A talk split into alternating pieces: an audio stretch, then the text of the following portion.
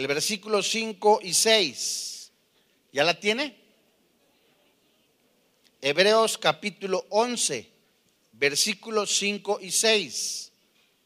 Este capítulo se le, se le conoce como la galería de los héroes de la fe.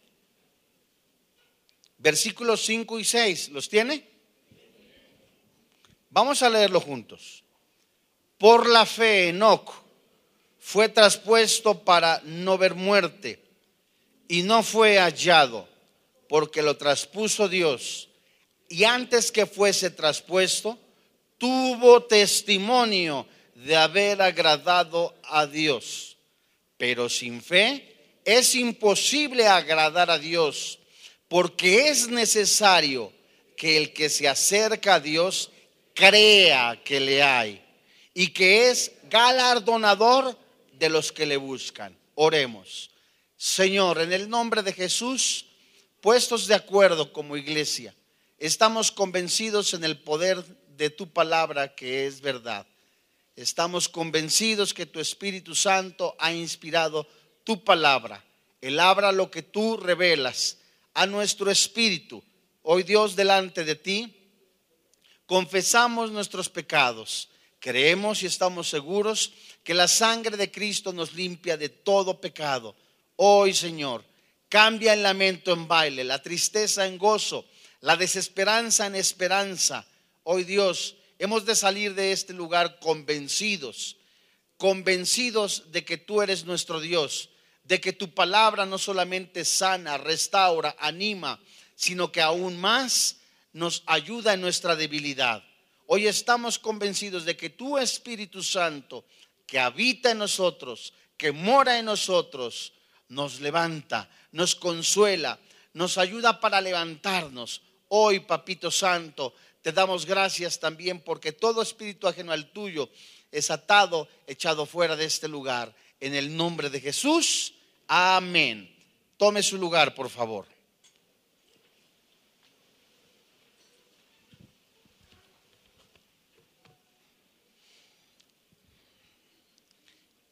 Es en este libro, el libro de los Hebreos, en donde se describen grandes hombres de la fe, hombres que son ejemplo para nuestra vida, que de la misma manera son como un galardón para que nosotros mismos no quitemos nuestra mira, la mira espiritual, en este mundo pasajero, no quitemos la mira en las cosas celestiales.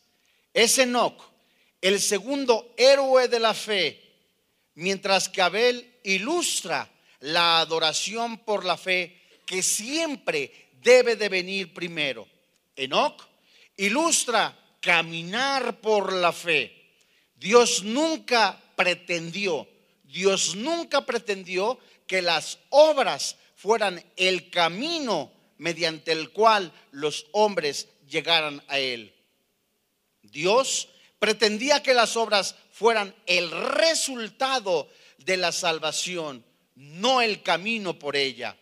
El hombre nunca ha sido capaz de acercarse a Dios sobre las obras. Más bien, Dios Dios siempre ha pretendido que las obras sean un producto de la salvación que los hombres reciben cuando se acercan a Él sobre la base de la fe.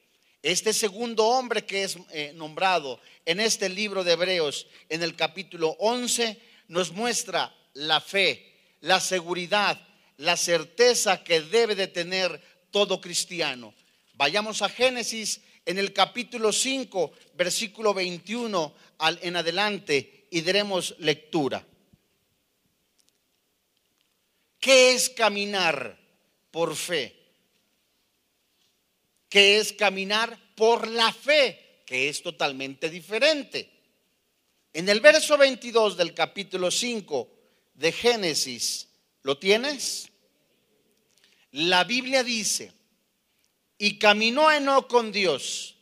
Después de que engendró a Matusalén 300 años y engendró hijos e hijas. Y fueron todos los días de Enoch 375 años. Repítelo, ¿cuántos años fueron? 375 años. Caminó pues Enoc con Dios y desapareció porque le llevó Dios. Esta palabra caminar se traduce al lenguaje actual como ir adelante, seguir, platicar, conversar, crecer, reconocer la debilidad y extender. Es decir, Enoch reconoció su debilidad. Enoch platicó con Dios. Enoch siguió adelante con Dios. Aquí vemos un concepto nuevo del libro de Génesis. Abel sabía que era adorar por la fe, pero en realidad no entendía el concepto de caminar con Dios. La revelación en las escrituras es progresiva. Abel recibió parte de la revelación, Enoch recibió más. En medida que tú vas escudriñando las escrituras, vas estudiando la palabra de Dios, más te profundizas, más vienes y más te da el Espíritu Santo. Adán y Eva habían caminado y hablado con Dios en el huerto, pero cuando cayeron y Dios los expulsó de allí, no volvieron a caminar con Él. El destino definitivo del hombre queda restituido con Enoch. ¿Quién? Enoch ilustra para todos los hombres qué significa estar en comunión con Dios. Enoch te muestra a ti y a mí que es caminar con Dios. La fe de Enoch incluye todo lo que incluía la de Abel.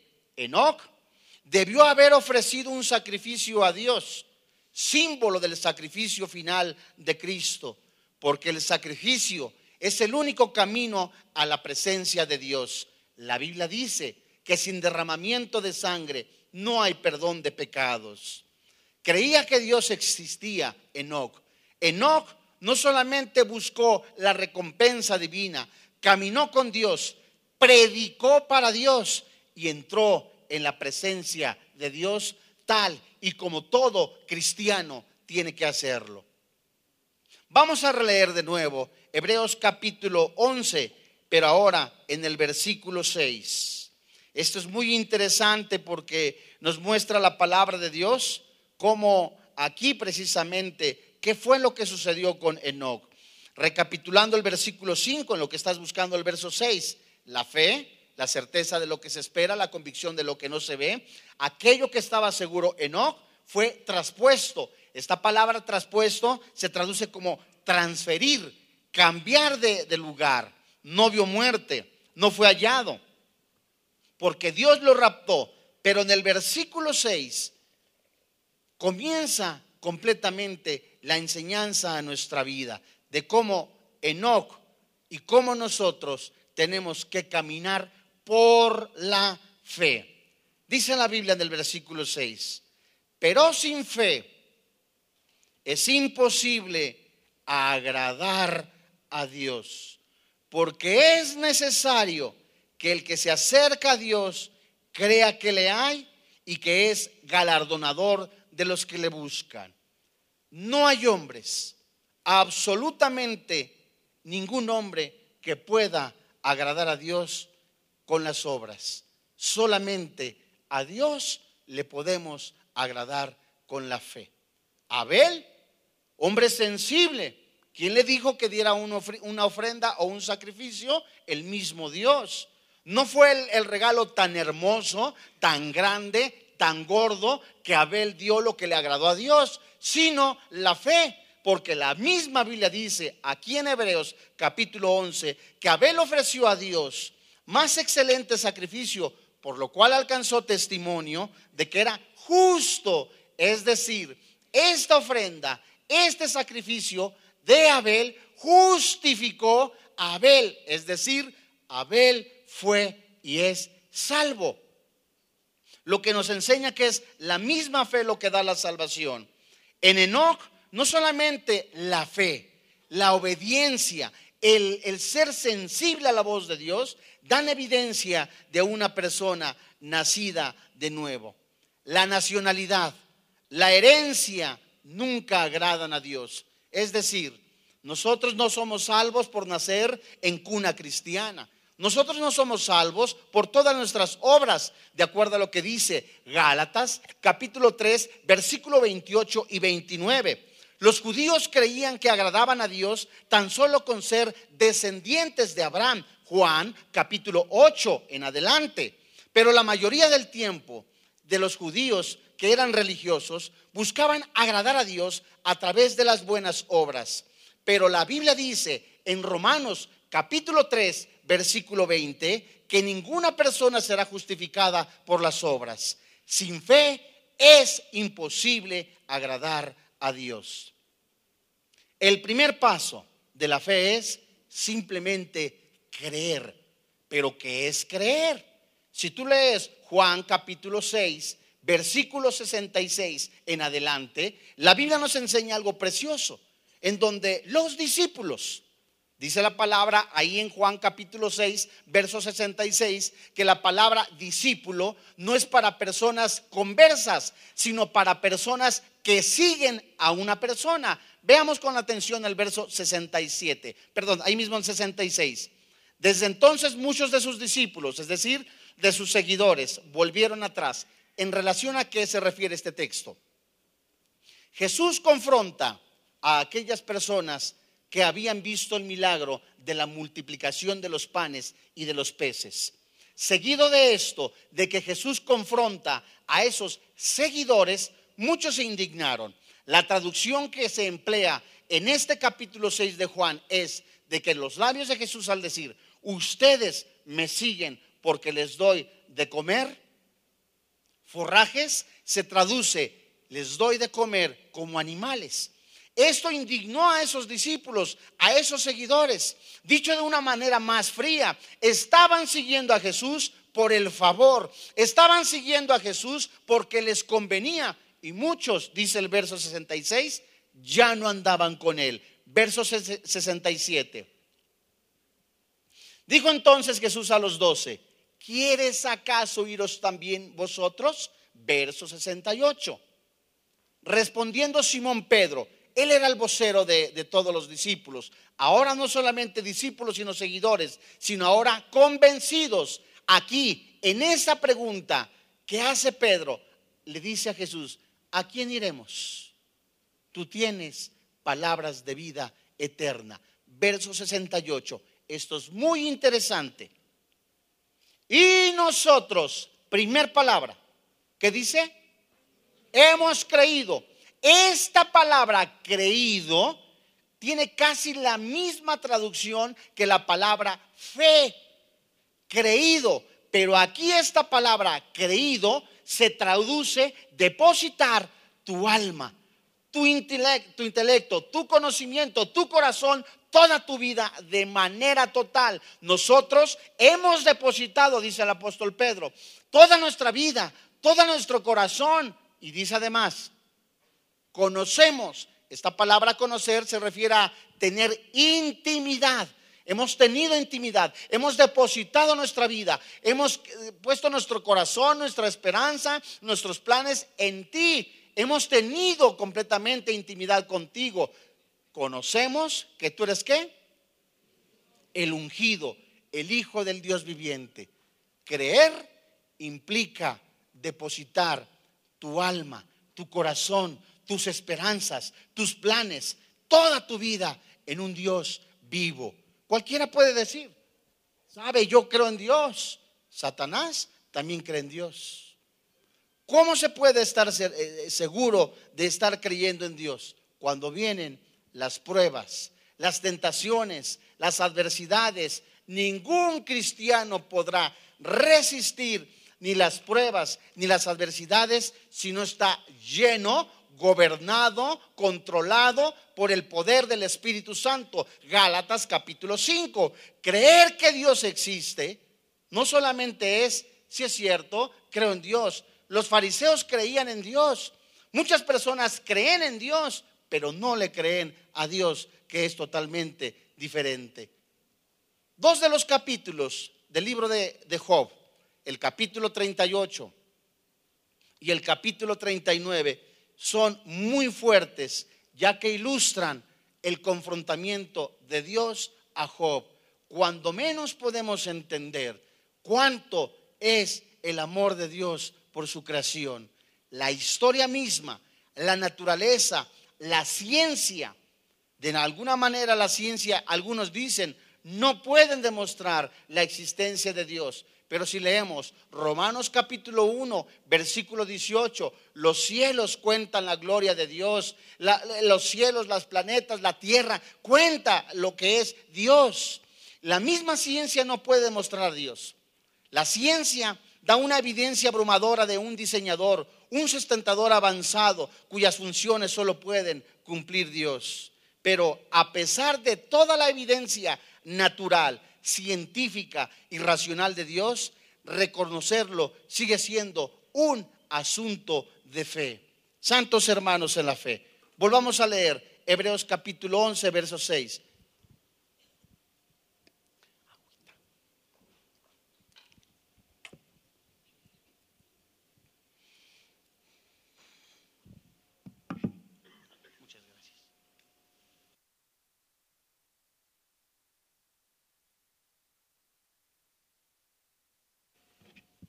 Santos hermanos en la fe, sin fe es imposible agradar a Dios. Santiago nos dice categóricamente, muéstrame tu fe a través de tus obras. No significa que debemos de tener obras para salvación, significa que mi fe tiene que respaldar o ser respaldada por las obras. Es decir, soy nacido de nuevo, por consiguiente, yo que nací de nuevo, completamente abandono mi estilo de vida pecaminoso ya no fumo, ya no me drogo, ya no estoy yo teniendo relaciones sexuales fuera del matrimonio, ya no fornico, ya no vivo para el pecado. La evidencia, el testimonio de que el Espíritu Santo mora en mí es también parte de que hay buenas obras. Dice la Biblia, pero sin fe es imposible agradar a Dios. Esta palabra agradar a Dios se traduce completamente como buscar o darle la honra.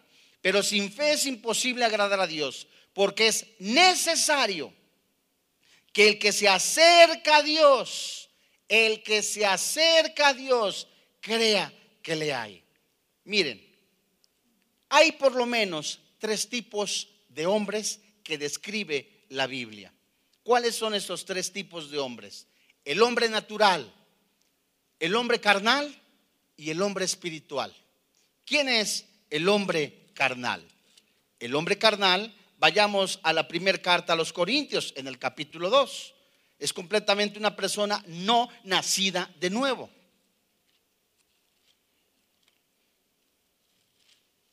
Eso es la antesala de cómo un cristiano debe andar o caminar por la fe. Primer carta a los Corintios, capítulo 2, verso 14. ¿La tienes?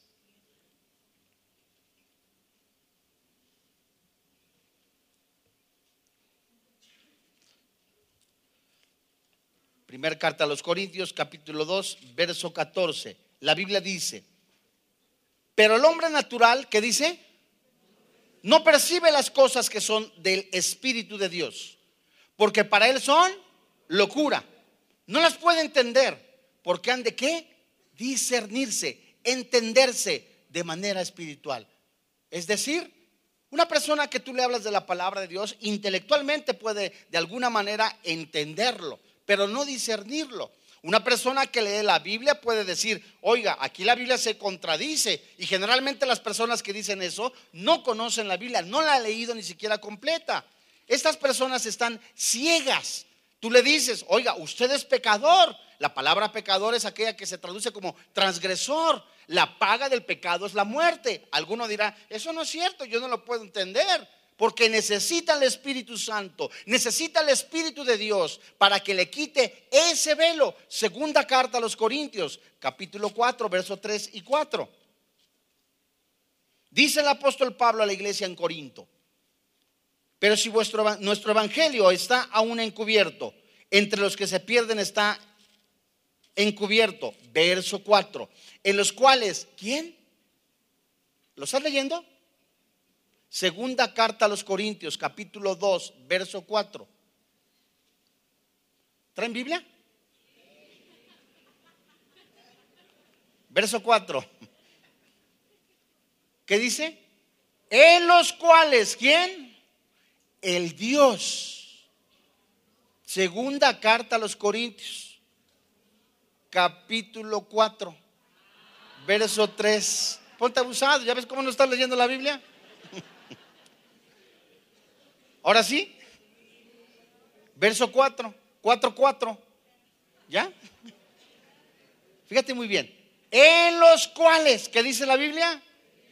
El Dios de este siglo cegó el entendimiento de quién es. Este es el hombre natural. El hombre que es inconverso. La paga del pecado es la muerte. El regalo de Dios es la vida eterna. Juan capítulo 3, verso 16 hasta el 19. El pecado y la condenación vienen a los hombres porque resisten a Jesús. Los fariseos creían muchos en Dios, pero negaron a Jesús. Dice el verso 4, en los cuales el Dios de este siglo cegó el entendimiento de los incrédulos, para que no le resplandezca, la luz del Evangelio de la gloria de Cristo, el cual es la imagen de Dios. El hombre natural es ciego y puede decir, borracho, no, pues sí, de alguna manera. Adulterio. Bueno, ¿qué de malo tiene que tenga amante? ¿Qué de malo es que yo robe, que hurte, que adultere, que sea homosexual? Alguno dirá. Pero la Biblia dice que estas personas están ciegas. Una persona religiosa, que es la falsificación de la santidad, busca completamente hacer obras para justificar su pecado. El hombre natural no percibe esto. Vamos a ver qué es el hombre carnal. Vamos a la primera carta a los Corintios en el capítulo 3. El hombre natural está completamente destinado al infierno.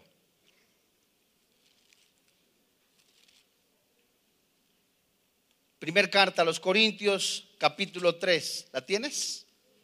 En el verso 1. Este es el hombre carnal. Un cristiano inmaduro. La Biblia nos enseña que en la primera carta a los Corintios, primera y segunda carta a los Corintios, el apóstol Pablo la escribe a cristianos.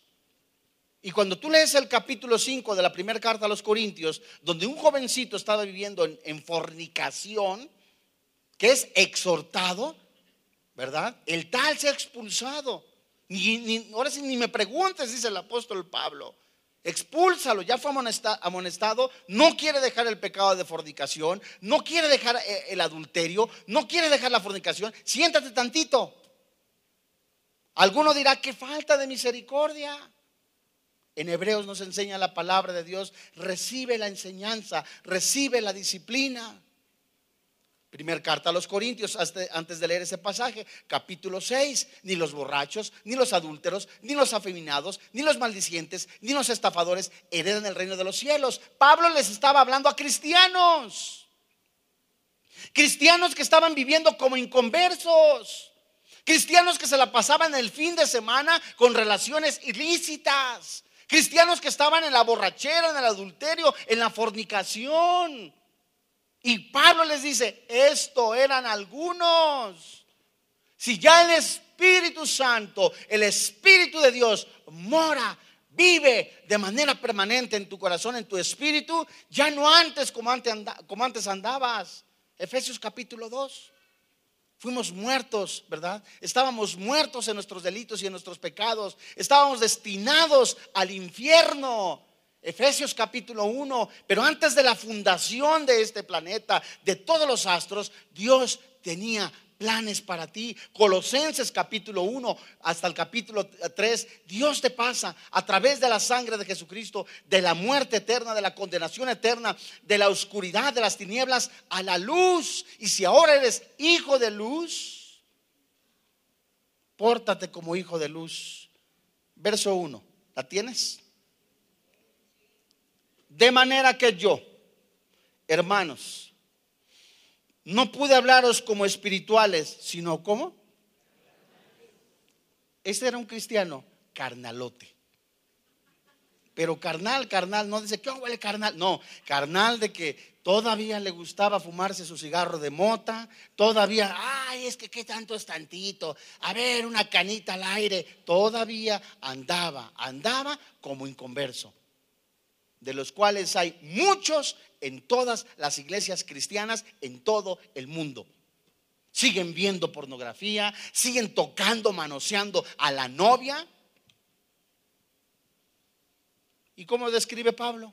Como niños en Cristo, inmaduros.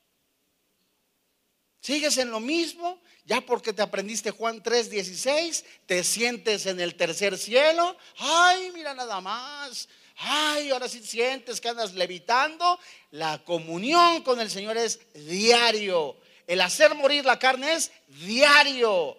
Todos tenemos luchas. Todos. Todos tenemos tentaciones pero ningún cristiano podrá resistir ni las pruebas, ni las tentaciones, ni las adversidades si no es lleno. Se traduce controlado, gobernado por el Espíritu Santo. Pregunta, ¿cómo se logra esto? Dios mío, reconozco mi capacidad. Ahí en la oración, Romanos 7, reconozco que aún el pecado quiere gobernar en mi carne. Romanos capítulo 6. Desde el verso 12 en adelante, no reine pues el pecado de forma que lo obedezcáis. Es decir, ese antiguo rey, ese antiguo mandamás te quiere seguir gobernando. Pero ¿cómo se logra que este antiguo capataz o este antiguo patrón ya no tenga poder sobre ti? Haciendo morir las obras, es decir, no dándole de comer. Agarras el cigarro Ay, ay, ay, ya lo dejo, ya lo dejo en el nombre de la última.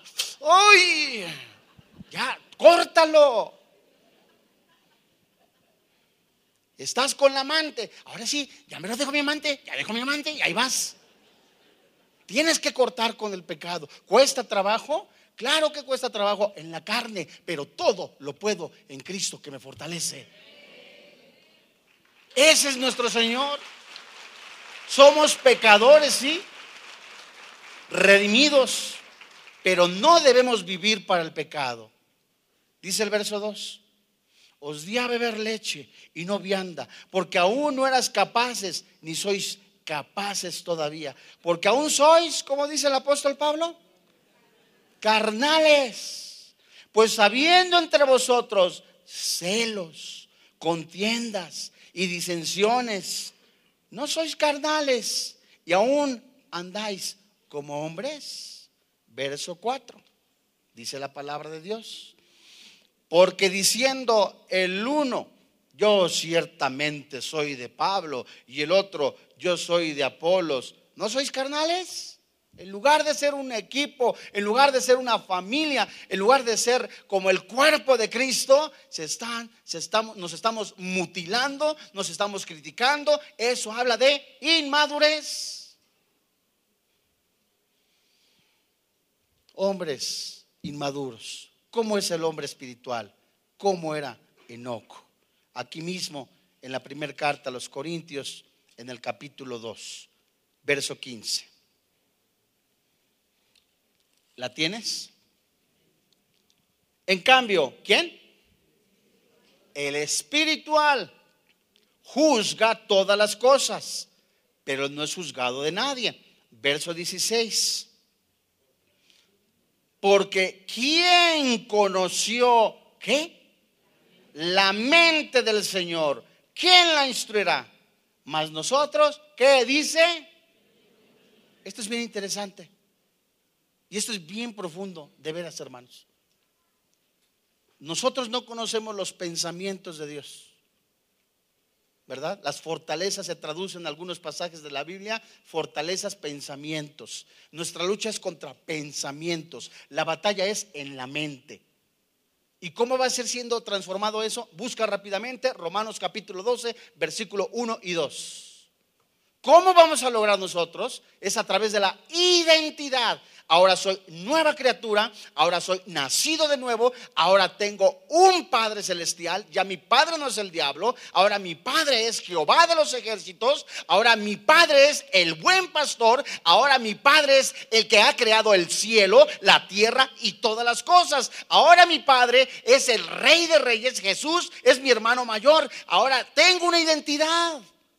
Cuando yo tengo una identidad, amado hermano en la fe, no busco ser aceptado con las drogas, con el alcohol, con la pornografía, con la inmoralidad, para que digan, soy como ellos y ser aceptado. Ahora soy santo, apartado. Pero ¿cómo se logra ese cambio en nuestra mente? Dice Pablo. Así que hermanos, os ruego por las misericordias de Dios que presentéis vuestros cuerpos en sacrificio santo. Esta palabra sacrificio santo habla de ofrenda.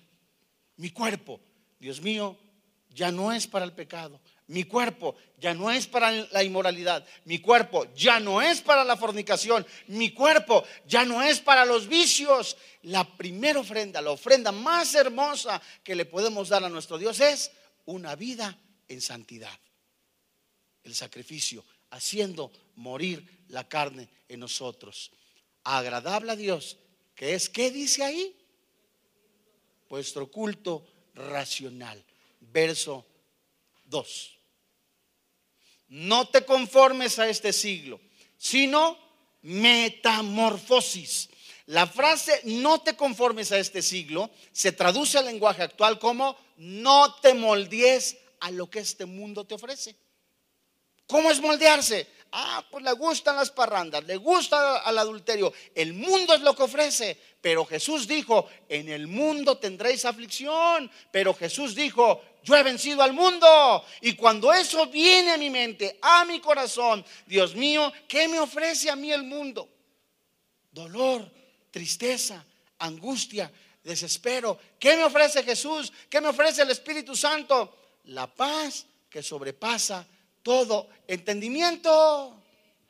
Y cuando eso me cae a mí en mi corazón, Dios mío, en este momento estoy viendo que tengo que cambiar mi manera de pensar, tengo que ser transformado, metamorfosis. Y a través de esa metamorfosis, por medio de la renovación de, mi entendimiento, ¿para qué? Para comprobar cuál es la buena voluntad de Dios, agradable y qué? Perfecta. Santos hermanos en la fe. Hebreos 11:6. ¿Cómo es caminar por la fe? Parte final del versículo 6. Porque es necesario que el que se acerca a Dios, ¿qué? Crea que le hay. Dios mío, en el momento de la oración. Dios mío, tengo adversidades, Dios mío, no me han salido las cosas, son ejemplos, no me han salido las cosas como yo he querido, aparentemente estoy solo, veo, Dios mío, dónde están mis amigos, mis hermanos, no me voy a amargar, sino por el contrario, a través de la oración, Hebreos 11, 10 y 11, 9, 10 y 11, la Biblia me enseña que Jesús el Hijo de Dios Ponle cuidado, el Hijo de Dios está a la diestra del Padre, está intercediendo, está orando por mí, está abogando por mí. Cuando a mí me cae eso en mi cabeza, en mi corazón, creo que no estoy solo, que no estoy desamparado, creo que no he sido olvidado, sino que estoy en la mente de Dios. Aún las cosas imposibles, Dios las está viendo y lo imposible, Dios lo puede hacer posible en base a, su voluntad para que su gloria su poder sea manifestado en mi vida. Fíjate, el pueblo de Dios. Éxodo capítulo 14, antes de cruzar el Mar Rojo. Antes de cruzar el Mar Rojo, muchos estaban, ¿cómo es posible? ¿En dónde está Dios? Si Dios existiera, ¿dónde está Dios? Era mejor morir en Egipto, que allá no había criptas, que allá no estaba eh, eh, los panteones. Nos traen para acá. Y muchos dicen, estábamos mejor que cuando no éramos cristianos. Teníamos más dinero cuando no éramos cristianos, pero estabas destinado al infierno. Porque ¿cómo venía ese dinero? No, pues yo no, no robaba, no adulteraba, no hacía nada. No hay justo no hay uno solo, no hay quien entienda, no hay quien busque de Dios. Romanos capítulo 3, versículo 20, 14 acusaciones que Dios muestra como juez a la humanidad. Y cuando el hombre está viéndose ahí, Dios mío, empiezan a ver enfrente, amados hermanos en la fe, enfrente tenían el mar y atrás venía Faraón. La traducción que se utiliza en Éxodo capítulo 14 para llevarlos ahí se llama lugar de salvación. En lo más apretado, en la más persecución, entre la espada y la pared, Jehová solamente le dijo a Moisés, ¿qué me dices a mí? Es el pueblo.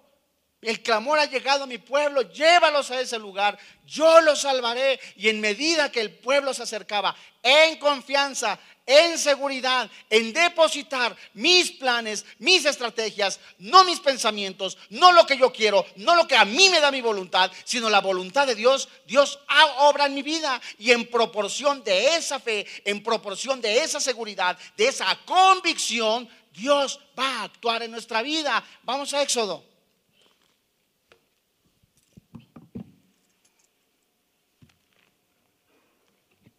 Capítulo 1. ¿Cómo se desarrolla esa confianza, esa fe? Como cuando el niño se toma de la mano de papá. Sabe que es su papá. Éxodo capítulo 1. Verso 8. ¿La tienes? Entre tanto se levantó sobre Egipto un nuevo rey que no conocía a José y dijo a su pueblo, he aquí el pueblo de los hijos de Israel es mayor y más fuerte que nosotros. Ahora pues, seamos, que dijo Egipto y el faraón, seamos sabios para con él, para que no se multiplique. Y contesta que viniendo guerra, él también se una a nuestros enemigos y pelee contra nosotros y se vaya de la tierra. Verso 11, léelo.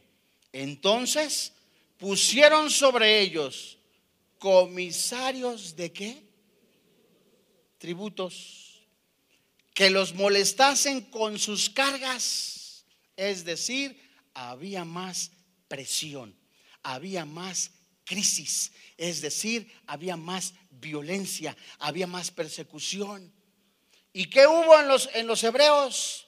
Dice la Biblia, versículo 11 entonces pusieron sobre ellos comisarios de tributos que los molestasen con sus cargas y edificaron para Faraón las ciudades de almacenaje, Pitón y Ramesés. Pero cuanto más, ¿qué dice la Biblia? Esta palabra también se traduce como presionar. Entre más hay presión en tu vida, entre más eh, hay presión del mundo, fíjate, ponle cuidado, si es más grande la presión del mundo hacia tu vida, puedes caer. Si tu convicción es más grande que la presión que el mundo ejerce, vas a salir victorioso. Otra vez, si el mundo ejerce presión, si el mundo te dice, roba, delinque, asalta, destruye, esa presión que está ejerciendo el mundo, esa presión por la cual el mismo Satanás que utiliza a sus emisarios a través de las escuelas, algunas escuelas, a través del trabajo, diciéndote, fornica, roba, adultera, haz lo que quieras, haz lo que te venga en gana. Si eso es más grande que tu convicción, vas a caer. Pero si tu convicción es más grande que lo que el mundo te está ofreciendo, vas a tener victoria. ¿Qué sucedió con el pueblo de Dios? Dice el verso 12. Pero cuanto más los oprimían, ¿qué dice la Biblia? Tanto más se multiplicaban. ¿Y qué? Entre más viene presión. Dios mío, dice por ahí un amigo mío, el que tiene para la coca tiene para los hielos, ¿verdad? Entonces, ¿sabes qué es lo que te dice el Espíritu Santo ahora? El Dios de dioses, Jehová de los ejércitos, no tendrá cuidado de vosotros. Pero cuando viene el mundo, es normal, somos carne. Vienen las aflicciones, viene el desespero, y viene la, presión del mundo, vienen las crisis, viene el desempleo, vienen tantas otras cosas. Sorpresa, la Biblia dice que los días irán y los hombres irán de mal en peor. ¿Qué es lo que tenemos que hacer nosotros? Pesas espirituales. No es con espada, No es con R15, es con el poder de la palabra de Dios, es con el poder del Espíritu Santo, es con el poder del nombre del Señor Jesucristo, en lo cual yo soy más que vencedor en el nombre de Jesús.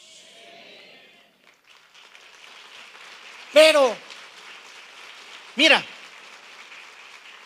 si tú estás convencido, 375 años, 375 años, oigámoslo, 375 años Enoch caminó con Dios.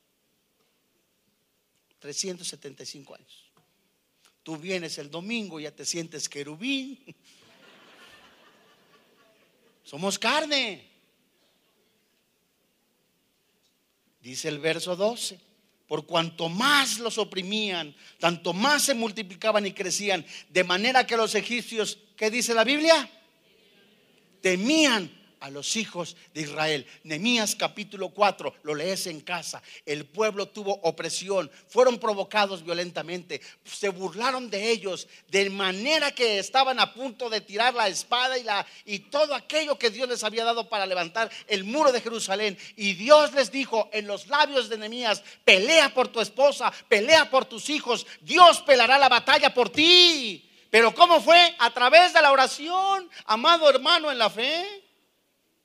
Solo la oración, solo la palabra de Dios, solo Jesucristo, solo la cruz nos dan la victoria.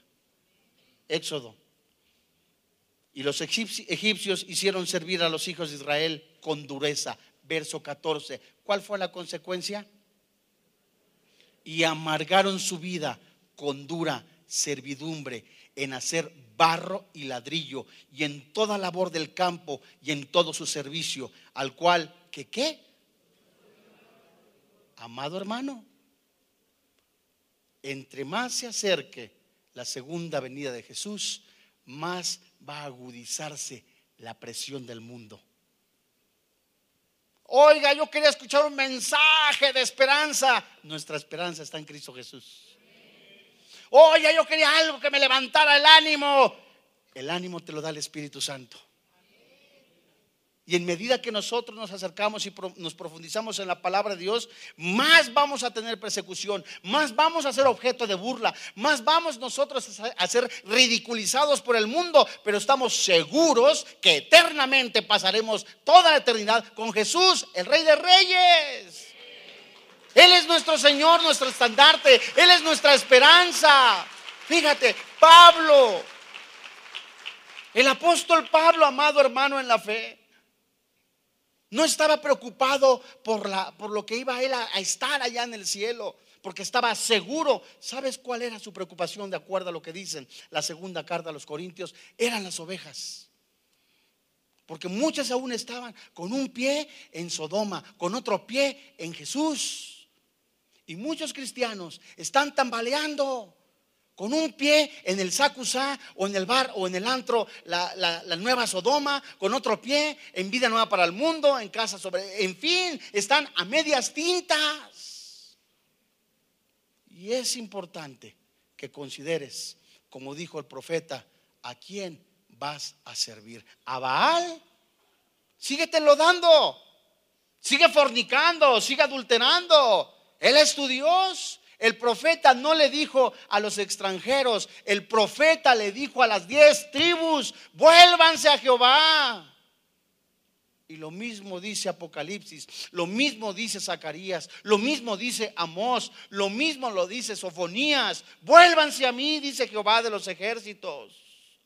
Pero a muchos de los seres humanos les gusta más que ver. Si tengo un millón de dólares, ahora sí creo en Dios. Si tengo un millón de pesos en el banco, esa es mi esperanza. Tu esperanza tiene orín, dice la palabra de Dios en los labios del Señor Jesús cuando le dijo al joven rico, ¿tu esperanza está en el dinero? ¿En las riquezas? Regresemos a Éxodo rápidamente.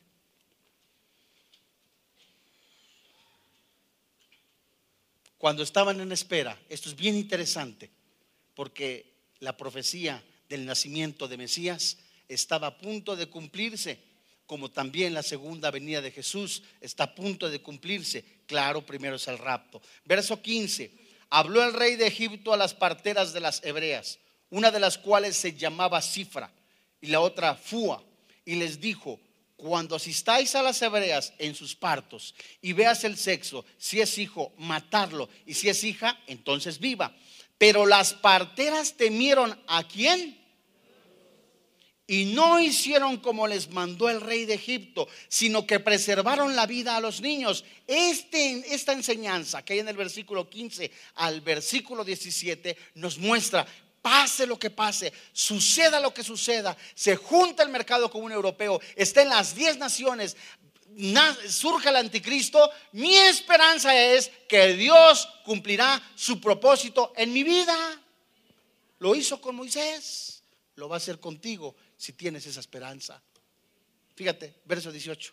Y el rey de Egipto hizo llamar a las parteras y les dijo, ¿por qué habéis hecho esto? ¿Qué habéis preservado la vida a los niños? Y las parteras respondieron a Faraón, porque las mujeres hebreas no son como las egipcias, pues son como robustas y dan a luz antes que la partera venga a ellas. Y el verso 20 dice, y Dios hizo bien a las parteras. Y el pueblo, ¿cómo? Se multiplicó y qué? Se fortaleció, ¿cómo? En gran manera.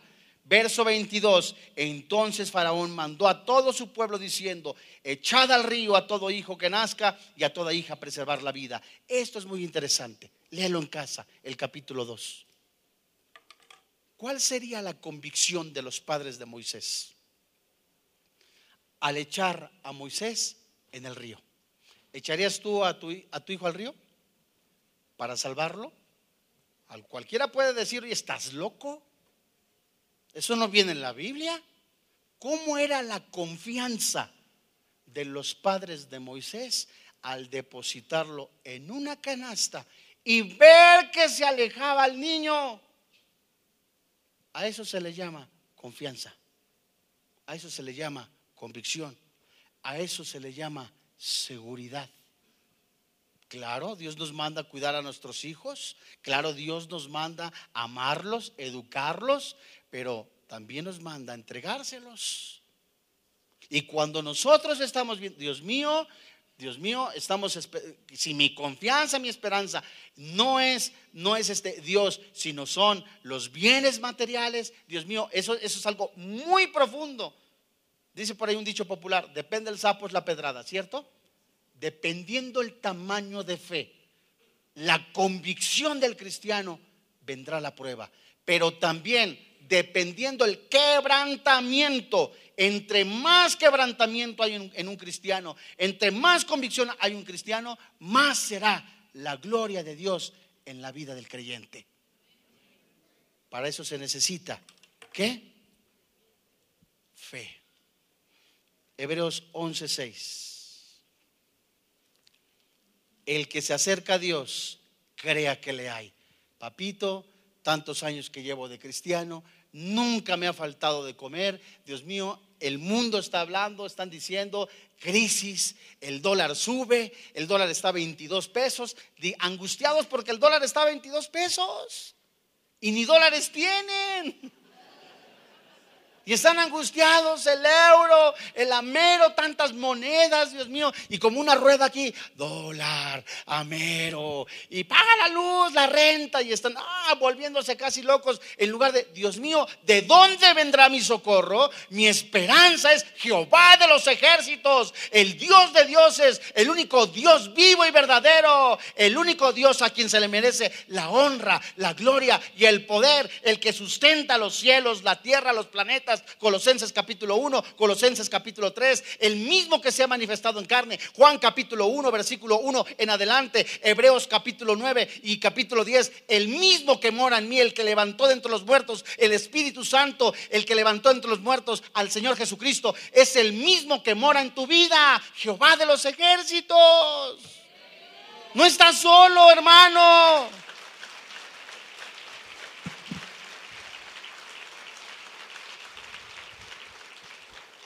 Einstein dijo en una de sus anotaciones, ciertamente hay un Dios. Alguien que no crea en una fuerza cósmica es un necio. Pero él mismo dijo, no podemos conocerlo. Y la Biblia dice, podemos conocer a Dios. Acuérdate, somos un espíritu con un alma en un cuerpo. Y a Dios no lo conocemos con el cuerpo. A Dios no lo conocemos con el alma, porque el alma son las emociones. A Dios le conocemos con el espíritu. Juan capítulo 4.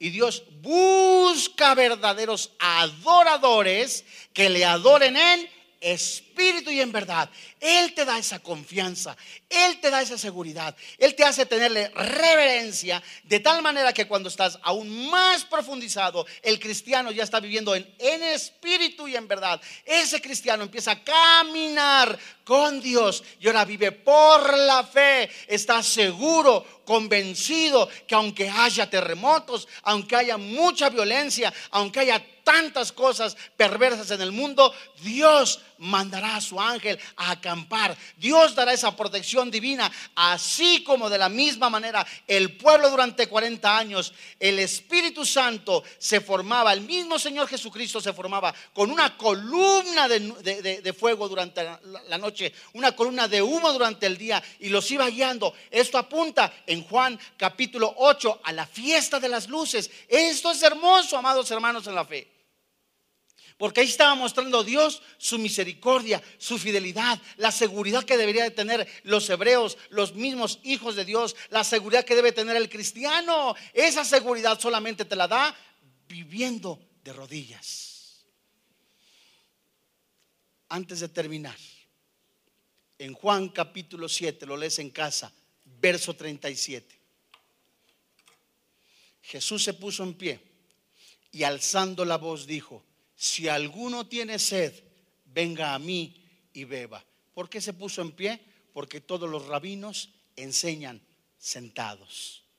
Y cuando Jesús se puso en pie, siglos antes, el mismo sacerdote Esdras, que escribe Nehemías en el capítulo 9, en una de las puertas que estaban en reconstrucción, en el muro de Jerusalén, la puerta de las aguas, en la puerta de las aguas, esta puerta de las aguas apuntaba no solamente a la provisión que tenía el pueblo de Dios, sino que también a la esperanza del Mesías.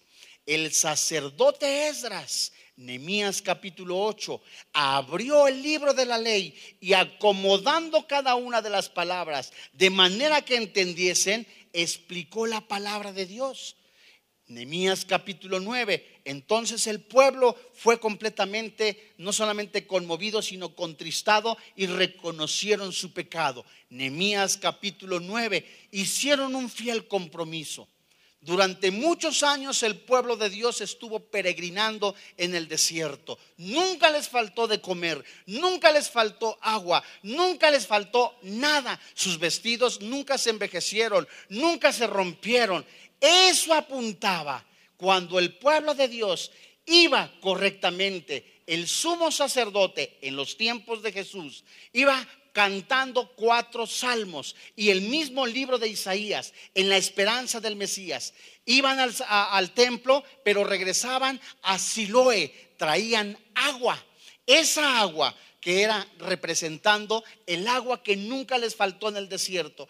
Allí, frente a la puerta de las aguas, el sumo sacerdote vaciaba esa ofrenda de agua en agradecimiento por la palabra de Dios, en esperanza del Mesías.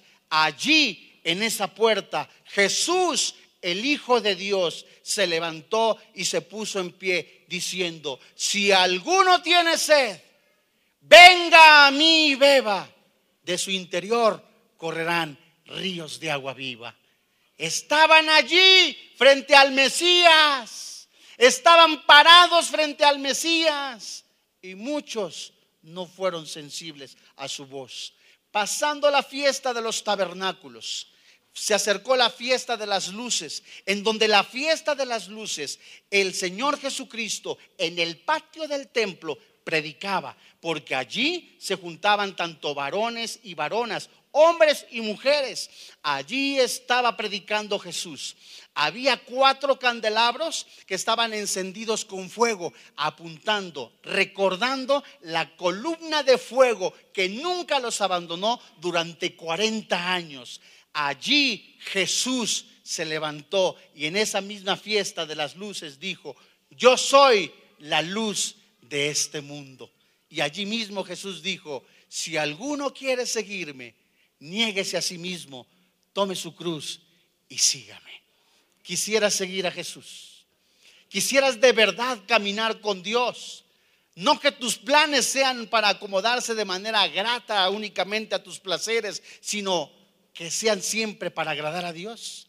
¿No quisieras de verdad con todo tu corazón desde hoy caminar con el Rey de Reyes, con esa esperanza, esa seguridad, esa certeza de que le hay, de que Dios es, de que Jesús es el camino y la verdad y la vida, de que Jesús es la manifestación, el verbo hecho carne, de que Jesús es Dios por sobre todas las cosas. Romanos capítulo 9, Juan capítulo 1, Isaías 53, de que Jesús, que de verdad si mora en ti, tengas esa paz que sobrepasa todo entendimiento. No lo quisieras.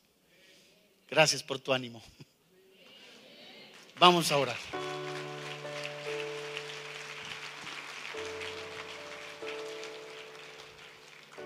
¿Andarán dos juntos si no estuviesen de acuerdo? Los planes que tú tienes, lo que has pensado en el resto de tu vida, empresas, negocios, ¿Lo consultaste antes con Dios? Ninguno puede seguir a Dios, caminar con Dios, si no está de acuerdo con Él. Tiene que haber moral santa. Tiene que haber vida santa. Crucificar la carne. Es cierto. Seguimos teniendo debilidades, seguimos teniendo pruebas, tentaciones, adversidades pero ninguno saldrá victorioso. Ninguno. Si no pone su esperanza en Jesús, el Hijo de Dios. Hoy en esta mañana, muchos han vacilado en seguir a Jesús. Andan en dos caminos. Muchos siguen aún en los placeres que el mundo ofrece. Muchos aún tienen esperanza en el mundo porque quieren seguir viendo de manera física. Y la fe es algo que está convencido, algo que te ha convencido de verdad. Jesús vive, Él es mi Señor, Él es mi Dios. Yo he de caminar con Dios, caminar por fe. ¿Cómo? En esa esperanza, en esa seguridad que solo Dios me da a través de la oración y la comunión con Él. Oiga, Quizá yo no estoy preparado, alguno dirá, para dejar a mi amante, para dejar las riquezas, oiga, mis empresas. Todo lo que he hecho con las empresas se va a ir a la basura. Yo no te estoy diciendo que no seas previsor, te estoy diciendo que hagas lo que hagas sea para la gloria de Dios.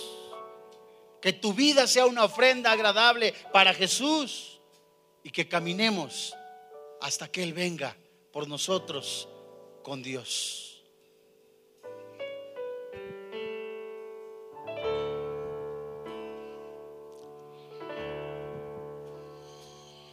Que soy.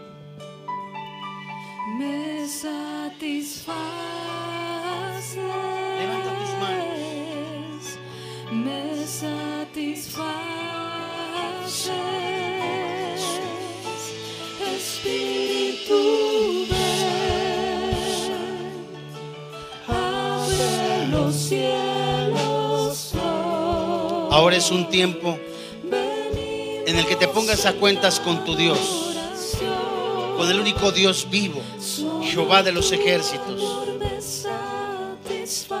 Ahora es tiempo de que reflexionemos en nuestra manera de vivir. Andar por fe es caminar por fe y por la fe.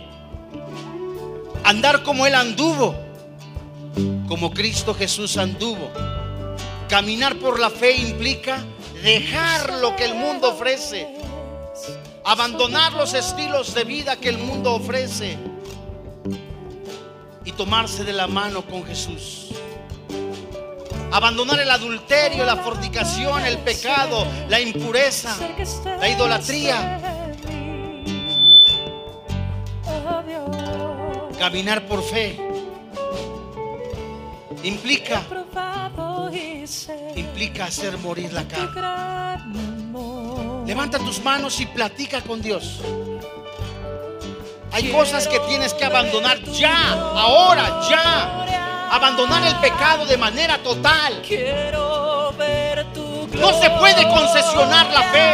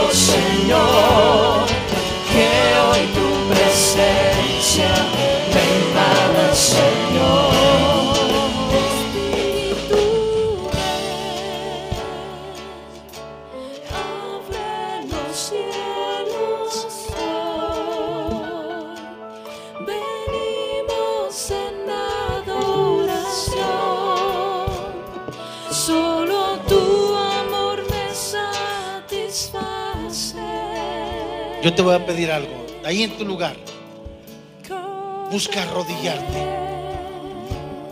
Estamos frente a un Dios vivo, un Dios sobrenatural, un Dios vivo, un Dios santo. Santa es su palabra, santa es su presencia. Solo tu amor me satisface. Busca arrodillarte corazón, con toda tu alma.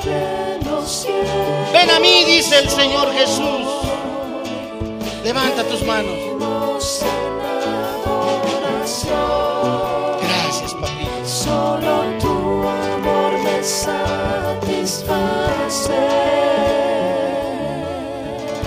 Y escucha con atención. Jehová habló a Moisés diciendo, habla a Aarón y a sus hijos y diles, así bendeciréis a los hijos de Israel diciéndoles, Jehová te bendiga y te guarde. Jehová haga resplandecer su rostro sobre ti y tenga misericordia. Jehová bendiga a tu esposa, a tu esposo, a tus hijos, a tus bestias, tu trabajo. Jehová alce sobre ti su rostro y ponga en ti paz. Hoy, Señor, delante de ti venimos con un corazón convencido de que tú las cosas, las cosas viejas las has desechado. Hoy todas son nuevas. Hoy estamos convencidos que la sangre de Cristo hay perdón. Hoy queremos salir de este lugar bajo tu bendición, bajo tu cobertura y caminar por fe. Nos ponemos en tus manos y estamos convencidos que grandes cosas harás en nuestra vida. Lo creemos en el precioso nombre del que vive eternamente, Cristo Jesús. Amén. Espíritu,